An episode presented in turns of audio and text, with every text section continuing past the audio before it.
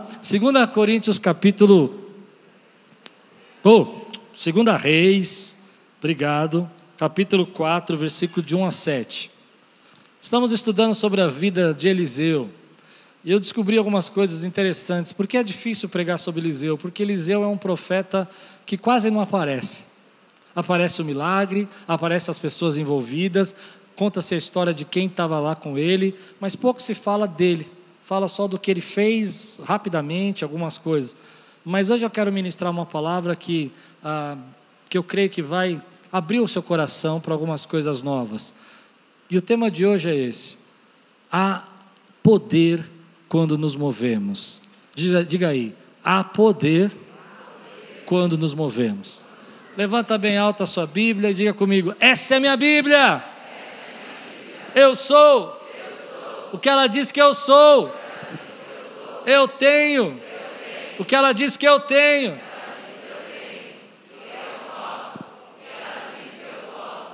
Abrirei meu coração.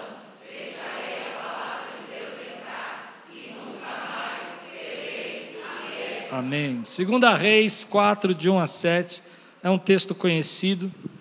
Certo dia, a mulher de um dos discípulos, guarde essa palavra, a mulher de um dos discípulos dos profetas foi falar a Eliseu: Teu servo, meu marido, morreu, e tu sabes que ele temia o Senhor. Mas agora veio um credor que está querendo levar meus dois filhos como escravos. Eliseu perguntou-lhe: Como posso ajudá-la? Diga-me o que você tem em casa.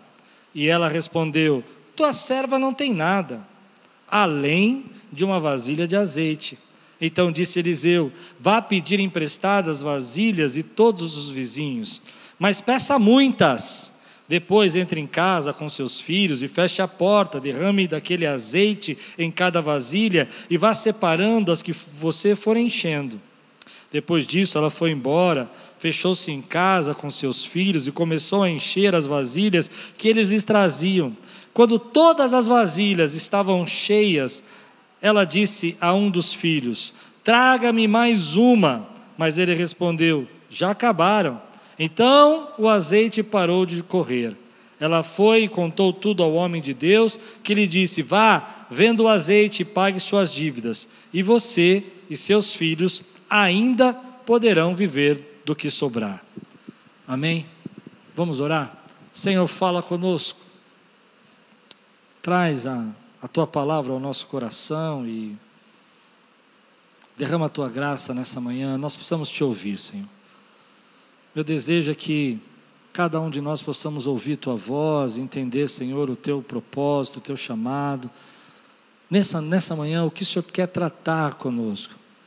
Porque eu creio que o Senhor nos trouxe aqui para ministrar nas nossas vidas, Senhor, segredos que estão nos teus corações, no teu coração para nós, Senhor.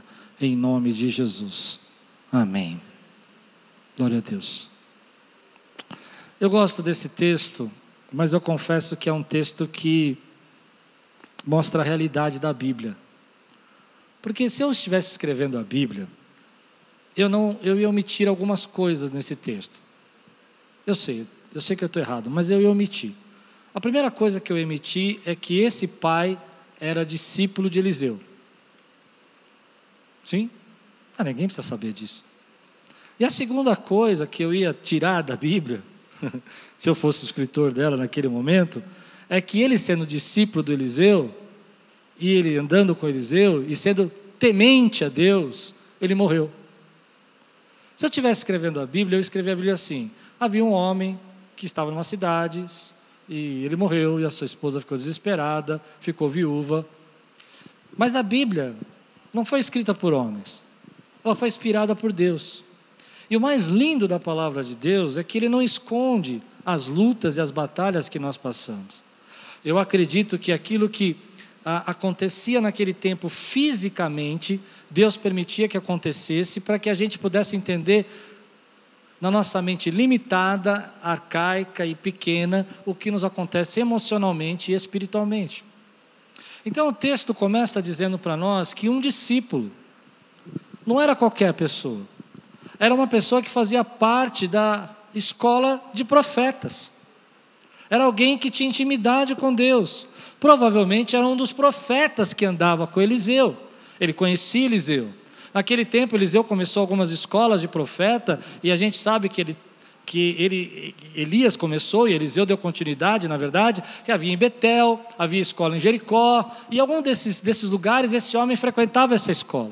Então essa mulher vem, desesperada, e ela vem com uma série de problemas, uma série de dificuldades, e ela diz: Olha, ah, o teu discípulo, aquele que seguia o Senhor, que era temente a Deus, morreu. E não é só isso que aconteceu. Agora, eu estou com outro problema. Além de eu ser viúva, hum, vieram os credores e querem levar meus filhos embora, e querem fazê-los de escravo. Então você imagina aquela situação daquela mulher, ela não tem marido, ela vai, ser, estar viúva, não tem plano de aposentadoria, não tem socorro do Estado, ela está pela conta dos filhos. Ah, mas os filhos também vão ser levados. E tudo isso a Bíblia diz que está acontecendo com alguém que era um profeta e que era um homem de Deus. Tudo isso está acontecendo com alguém que não era uma pessoa que não se importava com as coisas de Deus. Em outras palavras, a Bíblia está dizendo para nós que a vida tem as suas dificuldades. Que todos nós, sendo cristãos ou não cristãos, servos ou não servos, vamos passar por momentos da nossa vida onde as lutas chegam na nossa casa. Se você não está passando por nenhuma luta agora, dê glória a Deus, louve ao Senhor, porque eu acredito que alguém que está próximo de você e que você conhece está passando por luta, e a luta que ele está passando está afligindo até você. E é isso que está acontecendo aqui. A Bíblia está dizendo para nós que a vida é assim, que a gente passa por dificuldades, que a gente passa por lutas e que pessoas boas também sofrem.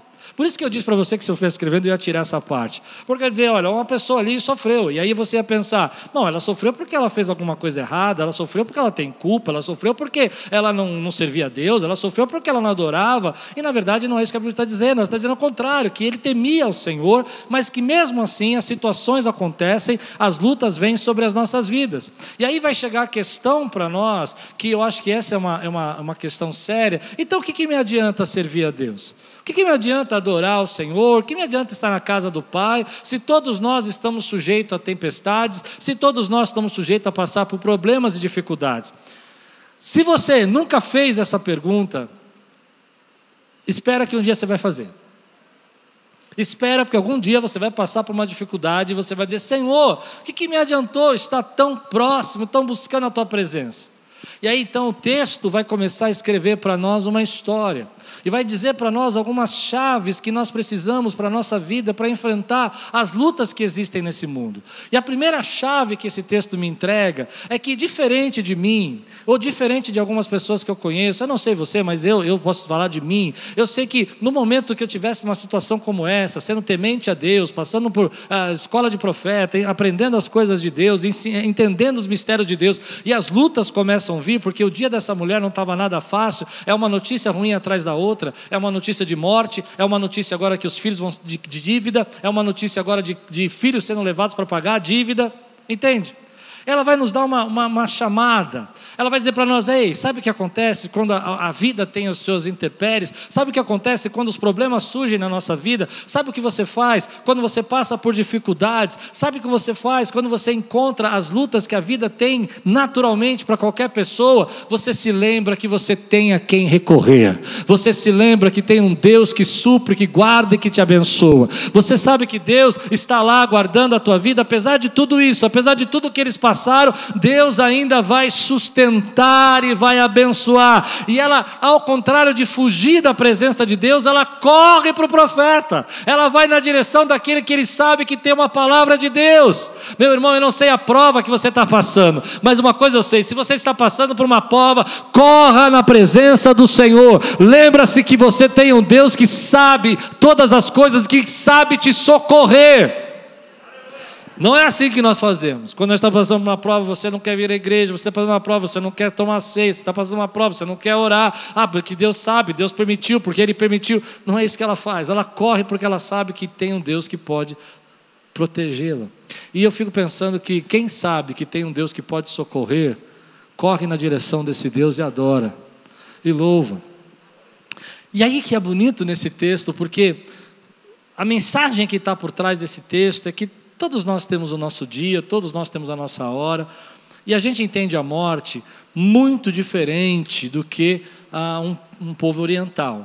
Um povo oriental entende a morte como uma celebração de uma nova vida. Nós, como uma mente ocidental, nós entendemos a morte como um grande problema, uma grande ah, tristeza. Mas, embora a gente entenda assim, vou, vou continuar assim, eu gosto desse texto por uma coisa. Porque, ainda que o pai tivesse partido, a fidelidade do pai abençoou os filhos. Ah. A bênção de Deus que está sobre sua vida é geracional.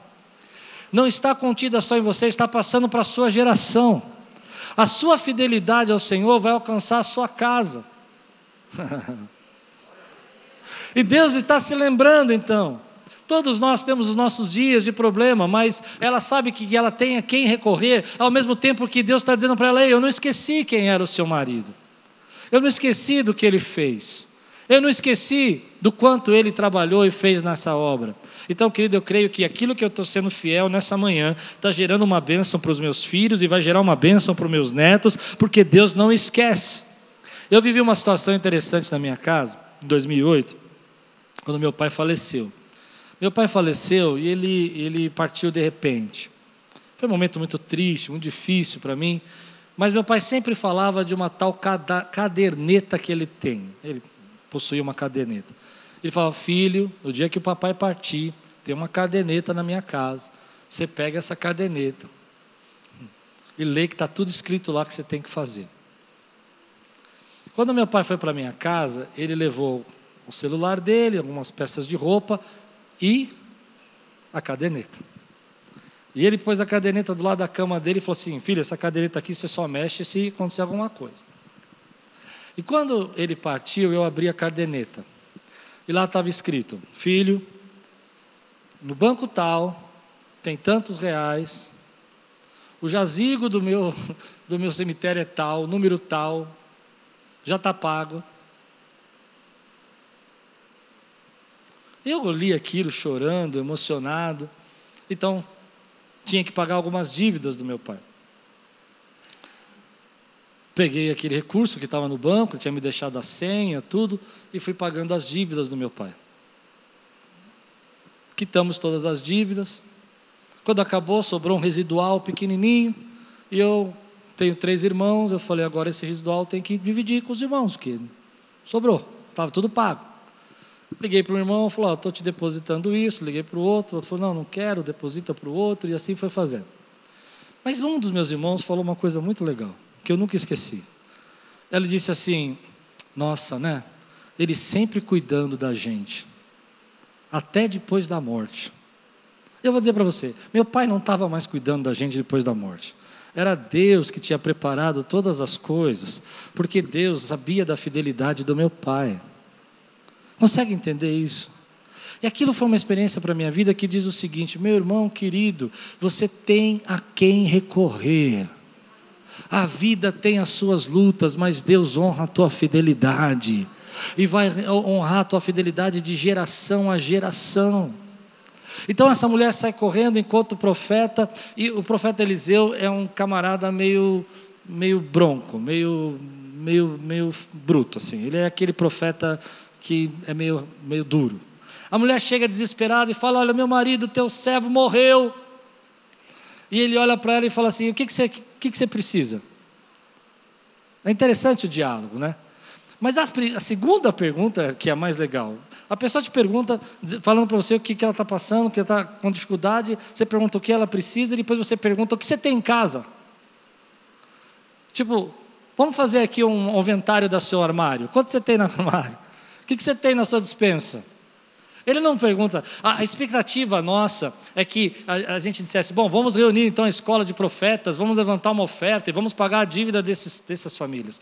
Vamos, vamos ajudar. Já sei, vamos levantar todo mundo, vamos é, cortar lenhas, vamos vender o que pudermos, quem puder ajudar. Ele fala: o que você tem em casa? O que você tem em casa?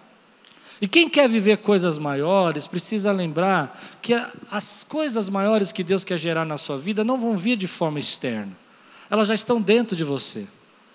E a resposta dessa mulher é incrível, ela vai dizer assim: Eu não tenho nada além E aquilo que ela nem se lembra, aquilo que ela diz, eu não tenho nada, além de, agora lembrei, ah, agora tem um vasinho lá de, de azeite. É isso que Deus vai usar para multiplicar na vida dela.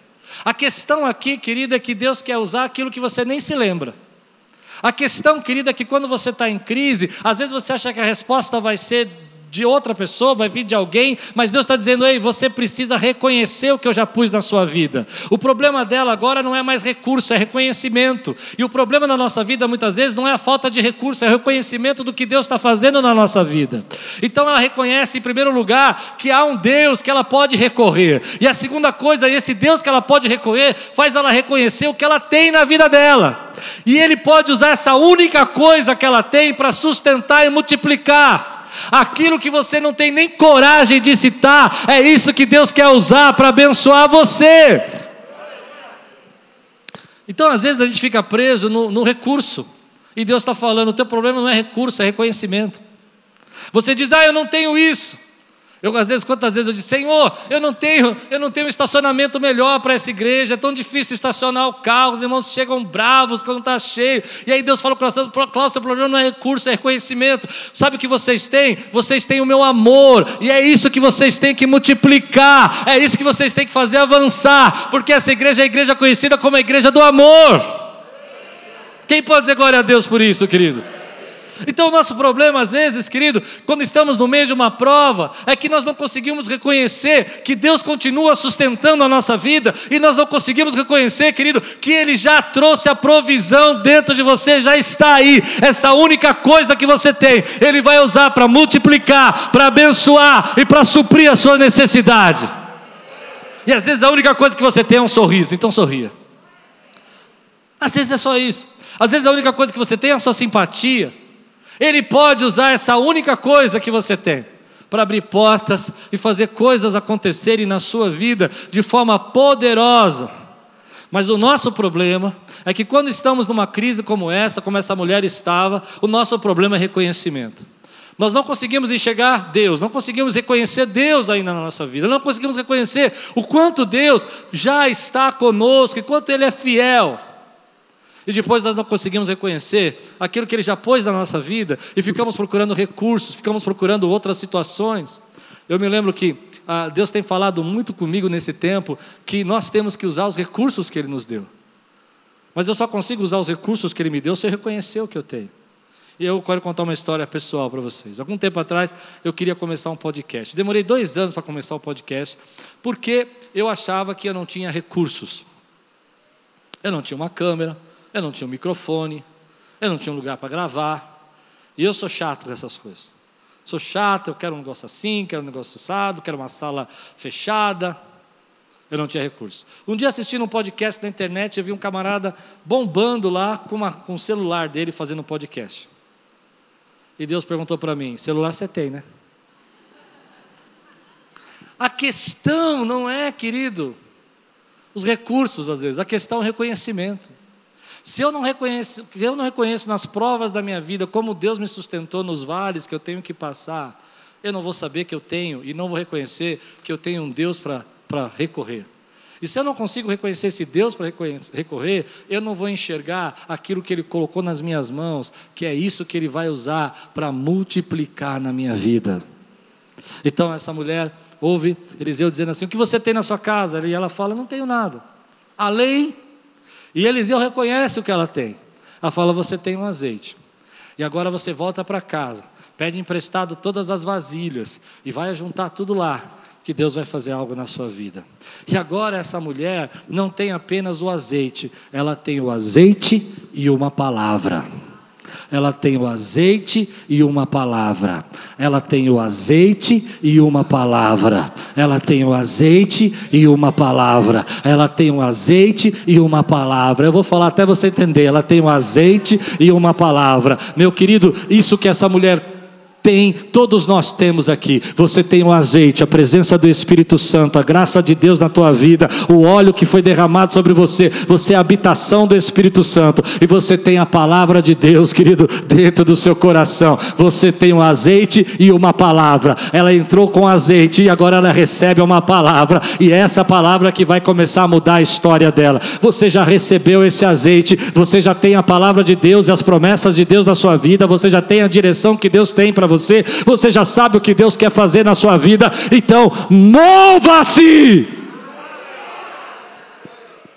E agora eu chego onde eu quero pregar. Tudo isso, você tem o azeite, você tem a palavra, você reconhece o que tem, você reconhece quem Ele é, você reconhece a quem você pode recorrer, mas nada vai acontecer se você não se mover. E eu acho lindo isso, porque essa mulher volta para casa, e ela sai pedindo as coisas emprestadas. Ela começa um movimento, o movimento das vasilhas vazias. Tem vazia, vazia aí? Tem vazia, vasilha aí? Vai pedindo para todo mundo, para seus vizinhos. Talvez os filhos falem: mamãe ficou louca. Agora piorou ainda mais. Nós vamos ser escravo, papai morreu, estamos cheios de dívida e a mamãe agora ficou. não sei se eu posso falar isso. Ah, vou falar. A louca da vasilha. Ela quer vasilha para tudo.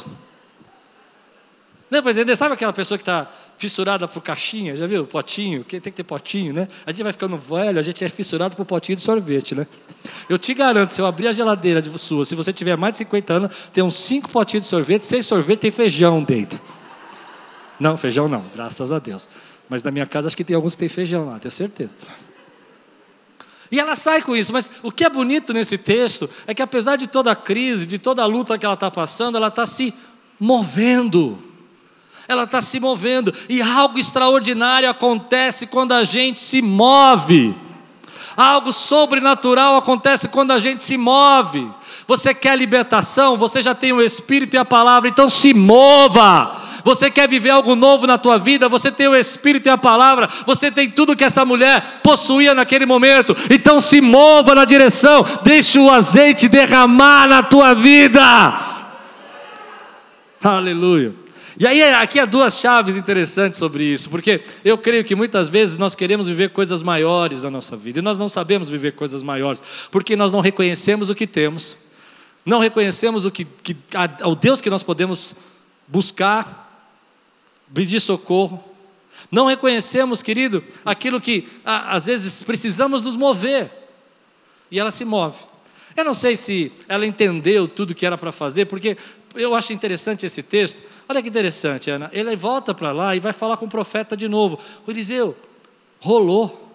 Está tudo cheio de óleo lá. E agora? E é o Eliseu que vai falar, agora você vende. Então me faz pensar que ela não tinha entendido ainda tudo que estava acontecendo. Ela não tinha, não tinha compreendido. Porque se ela tivesse compreendido, ela teria dito: Bom, nós já vendemos, já pagamos e voltava para agradecer. Ela voltou para pensar: e agora? O que eu faço depois? Interessante isso. Agora, o que me chamou a atenção é que ela começa a se mover. E no movimento que ela começa a causar, as coisas começam a acontecer. Eu vi uma palavra essa semana, um livro que eu estava lendo, muito legal. Se vocês quiserem ler, vale a pena, chama O Amor Faz. E esse livro fala uma coisa interessante. No último capítulo, ele falou o seguinte: o que, que a gente faz quando a gente não sabe o que fazer? Essa é uma pergunta que a gente sempre faz. Como é que eu vou me mover? Eu sei que eu tenho uma palavra, eu sei que eu tenho a presença, o óleo do Espírito Santo na minha vida, mas como é que eu faço se eu não sei o que fazer? Eu não sei como dar o meu passo. E ele falou uma coisa engraçada. Ele falou assim: quando eu não sei o que fazer, eu faço alguma coisa que me deixe próximo daquilo que eu quero fazer. Não, você não entendeu. Eu quero chegar num lugar. Eu quero viver acima dessa crise, eu quero viver acima dessa batalha, então eu me movo. Mas eu não sei para onde me mover. Então me movo na direção que me deixe mais próximo. E ele diz para ele que às vezes de deixar mais próximo é ligar para alguém que tem a vasilha.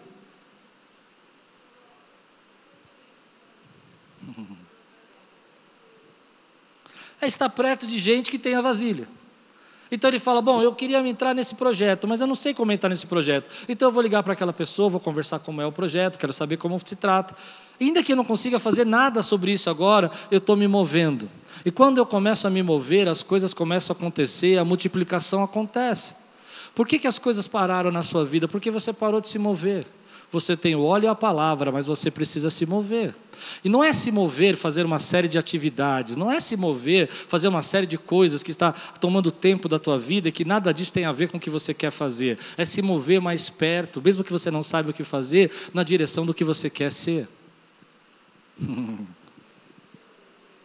Meu Deus. Então eu sei o que eu quero fazer, mas eu nunca estou perto de ninguém. A segunda coisa que essa mulher vai fazer, que me chama muito a atenção, é que ela tranca as portas da sua casa. A Bíblia diz que ela fecha as portas da casa. E esse é um segredo, meu irmão. Há revelações de Deus para a sua vida que os outros não podem entender. Não adianta você querer chamar seu primo, seu tio, seu parente, que não está tendo a mesma revelação de você, porque eles não vão entender essa quantidade de vasilhas que você está juntando. Ele só vai entender aqueles que estão na dimensão com você. Há, há situações que você se, precisa se mover de portas fechadas. Tchau, fui embora. Você entende isso? Você precisa fazer isso de portas fechadas.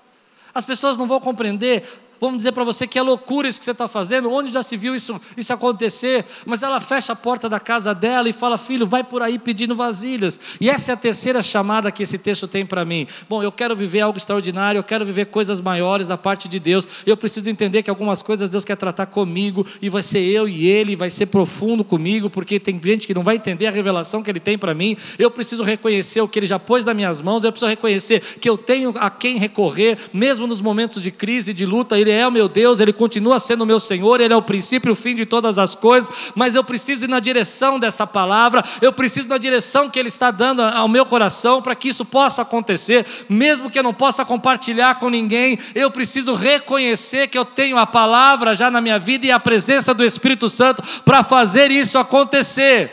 Mas eu preciso também entender que eu não tenho as vasilhas eu não tenho as vasilhas, ou seja, eu não tenho como receber isso e guardar, eu preciso me associar, conhecer, pedir emprestado as vasilhas que eu não tenho, para poder criar espaço para receber o que Deus quer me dar. Então, se você quer viver algo extraordinário na sua vida, meu irmão, você precisa atrás de quem tem as vasilhas para te emprestar. Porque enquanto você criar espaço, enquanto você aprender, enquanto você abrir lugares no seu coração, não vai parar de jorrar o óleo na tua vida. Posso fazer isso de trás para frente? Será que eu consigo? De trás para frente é o seguinte: eu não me relaciono com ninguém porque não quero estar perto de gente que tem as vasilhas. De trás para frente, estou pregando agora. Amém? Já viu gente assim? Não, se Deus quiser, Ele vem até mim. Eu compartilho com todo mundo as coisas que Deus quer fazer, até as coisas que nem comecei a fazer. E eu acho que isso é movimento. Ah, eu vou embora. Gente, eu estou pregando direito, não estou? Você entende o que eu dizer? Você confunde falar com movimento. Estou duro? Não é verdade? Tem gente que fala, fala, fala e acha que é movimento. Não, eu vou ter um projeto incrível. Meu, cara, está na minha cabeça, esse negócio é maravilhoso. Eu estou falando com você porque ó, a ideia está aqui. Está aí, mas não se moveu. Porque você falar para um monte de gente do que você pensa em fazer não é movimento. Movimento é você ir na direção daquilo que Deus mandou você fazer. Então eu confundo falar um monte de coisa com movimento. Eu faço isso. É uma pena, mas eu faço isso. Ah, eu quero fazer esse projeto, eu quero fazer esse projeto. E eu confundo que compartilhei um monte de projeto com você e agora alguém vai fazer o projeto para mim. Mas falar do projeto não é movimento. Porque a revelação está dentro de você. A unção está dentro da sua vida. É você que recebeu uma palavra. E é você que está sendo guiado pelo Espírito. Então, o texto vai mostrando, indo de trás para frente, ainda, continuando pregando de trás para frente agora. Você vai entender que essa mulher, quando ela recebe uma palavra, ela se apressa a ir na direção ela vai fazer o que, que Deus mandou ela fazer. E aí que eu quero dizer para você que quando a gente se move, coisas extraordinárias começam a acontecer, meu irmão. Essa é uma palavra que às vezes a gente não percebe, mas que Deus está querendo entregar uma chave na nossa vida, um, uma revelação, e está dizendo: filho, você quer vencer essa crise? Você não pode esquecer que as lutas dessa vida, os problemas vão acontecer mas você sabe que você tem a quem recorrer. Eu estou aqui e eu te abençoo. Eu conheço. eu abro as portas. A solução não vai vir de pessoas, vai vir de você reconhecer aquilo que eu já te dei a sua habilidade, as coisas que você faz bem, as promessas que você tem, o seu carisma, o seu jeito, aquilo que as pessoas notaram, que te elogiam, o seu talento, é isso que eu vou usar. Mas você precisa entender que você não tem todas as vasilhas. E se você não abrir espaço para pessoas que possam te trazer essas vasilhas, o óleo que você vai ter fluindo na sua vida é pequeno, ela é limitado. Mas se você abrir espaço e trazer vasilhas que você não tem, então enquanto você abrir espaço, o óleo não vai parar de jorrar na tua vida. Enquanto você crescer, enquanto você aprender, enquanto você se relacionar, enquanto você mover, enquanto você quiser viver algo novo na tua vida, o óleo não vai parar de jorrar na tua vida. Quem pode dizer glória a Deus por isso, meu irmão? Então, no final, tem uma parte interessante, porque ela pega então todas aquelas vasilhas e, e só para de jorrar quando acaba a vasilha. Eu não quero que minhas vasilhas acabem. Quero pegar uma vasilha emprestada aqui, com seu talento, uma vasilha emprestada ali, com o talento que eu já peguei hoje, oh, aleluia, uma vasilha ali que eu já peguei também. Porque enquanto eu pegar uma vasilha ali, que eu peguei também um tipo atrás, uma benção tremenda, aquela liga, coisa linda, enquanto eu pegar vasilhas emprestadas, o óleo não vai parar de jorrar. Agora, olha que interessante isso. Coisas que aconteciam no mundo material, que a gente não entende, são uma revelação do mundo espiritual. Eu acho que naquele tempo a compreensão das coisas emocionais, das coisas do espírito, ainda era muito limitada. Jesus não tinha é, vindo, eles não tinham conhecido a respeito do Espírito Santo da maneira como Jesus ensinou. Então Deus vai manifestar coisas naturais para a gente entender coisas espirituais. E eu estou fazendo aqui isso, estou explicando para você que aquilo que, Jesus, que, que aconteceu materialmente com aquela mulher é uma revelação espiritual para a tua vida. Você tem a palavra palavra e você tem o Espírito. Se você abrir espaço, se você der lugar, você vai ver o óleo jorrar na tua vida. Abre a tua casa, faz uma liga lá, vai para o ministério que Deus te chamou, prega para um colega do teu trabalho, porque uma vasilha, depois a outra, a outra, e o óleo não vai parar de jorrar na tua vida. Mas aí vai acontecer uma coisa incrível. Ela volta para o profeta, e essa é a parte que eu quero liberar na sua vida. E quando ela chega no profeta, ela fala: Olha, conseguimos, o que, que ele fala? Vende, e ele fala: Vende paga a sua dívida e o que sobrar, você vai viver com isso. E para mim isso não é um acidente que está aí. Quando você usa e reconhece o que Deus te deu, não vai fazer só você sobreviver, vai fazer você viver. Ah, eu vou embora. Você entende a diferença? A gente sobrevive porque a gente não reconhece. Então vive para pagar as contas, vive para fazer. Você não sabe que você tem um talento, você não sabe que você é um produto, você não sabe que você tem uma criatividade. Você nunca deu valor para isso. Você nem reconhece aquela única coisa que você tem. Mas quando você reconhece, mesmo que aquilo se torne um hobby, o hobby vai se tornar o seu sustento, o seu sustento vai se tornar as bênçãos que Deus tem para a tua vida. Ele está dizendo, o que Deus está gerando na tua vida, através de você usar aquilo que Ele te deu, ainda que seja lá na igreja da criança e você acha que ninguém está vendo, mas você está derramando óleo, criando espaço, Deus vai usar isso, e isso vai ser usado não só para que você sobreviva, mas para que você viva, para que você tenha recursos na sua vida e que você seja abençoado, querido, em todas as áreas. Então eu creio o seguinte: o dia que Deus me chamou, Ele disse, filho, você vai usar o que você tem, e eu vou te dar aquilo que você tem, você vai reconhecer que você vai saber que vai ter problemas, no seu ministério vai ter lutas, vai ter gente que vai falar mal de você, você vai passar problemas, mas você lembra que você tem a quem recorrer, mas não pare jamais de se mover, não pare jamais de criar vasilhas, porque enquanto tiver vasilhas, o óleo vai ser derramado. Mas entenda que eu não vou fazer isso só para que você sobreviva, eu vou fazer isso para que você seja muito abençoado e tenha o que viver. Eu não quero que você sobreviva apenas e pague o seu credor, eu não vou pagar só a sua conta, eu vou te dar recurso para você viver com aquilo que você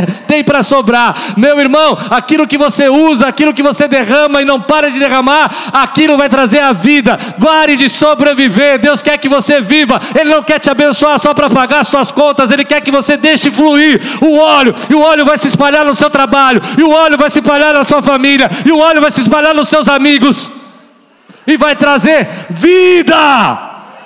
Então eu vou dizer uma palavra com todo o meu coração: mova-se, mova-se. Você precisa se mover. Tem coisas que eu não sei fazer, mas ele tem a vasilha. E eu vou lá pedir emprestado. Tem coisas que eu não tenho capacidade de reter sozinho, mas Ele sabe reter. Eu vou pedir emprestado. E quando eu começo a me mover, o óleo não para. Porque Deus não vai. Eu acho lindo, porque essa história podia acabar assim. Ela foi pedir o quê? Ela foi pedir para que fosse a dívida paga, não é isso? Mas Deus não pagou só a dívida. Deus deu um plano de aposentadoria para ela. Você entende? Porque ela vai viver, vai viver do que sobrou. Ou seja, Ele não está chamando você para sobreviver. Quando você usa o que você tem nas suas mãos e reconhece o que Ele te deu, ainda que seja pouco, é força física, use o que Deus te deu nas mãos. É inteligência, use o que Deus não Deus, Deus pôs nas suas mãos. Reconheça, quando você usa e se move, isso não vai fazer só você sobreviver, vai gerar recursos para que você possa viver e viver a vida abundante que Deus tem para você. Eu creio nisso. Eu creio que quando eu me lancei para a obra do Senhor, eu achava que eu ia sobreviver. Nunca imaginei que Deus tinha muito mais para mim do que sobreviver. Você recebe essa palavra hoje? Aqueles que estão prontos para se mover, como essa mulher que tem uma palavra e tem o um espírito. E Deus está dizendo: oh, chegou a hora de você se mover. Falar para os outros não resolve. Às vezes é até melhor você trancar a porta porque você não gasta energia. Porque quando você fala muito para as pessoas, você se cansa, né? Aí você desiste de fazer. E tem as pessoas também que objetam, né? Todos os projetos que você tem, tem gente falando para você: olha, não é legal isso, sabe? Acho que isso aí você tem que pensar melhor. Não, isso aí não vai dar certo. Como tem gente que nunca fez nada para dizer para nós que a gente não, não deve fazer alguma coisa? Guarda aí no teu coração. Só os que estão prontos para se mover hoje, só os que estão falando, Senhor, eu quero me mover na tua direção. Fica de pé no teu lugar, eu quero orar com você. Se você sabe o que Deus está falando com você hoje, se você sabe o que Deus está falando com você, então você vai juntando uma vasilha ali, tem uma vasilha aqui, tem uma vasilha naquela irmã ali, tem uma vasilha naquele ministério, tem uma vasilha naquele outro. Consegue entender isso que eu estou dizendo? É claro isso que eu estou falando? Ou é confuso? Aquela pessoa sabe uma coisa que você não sabe.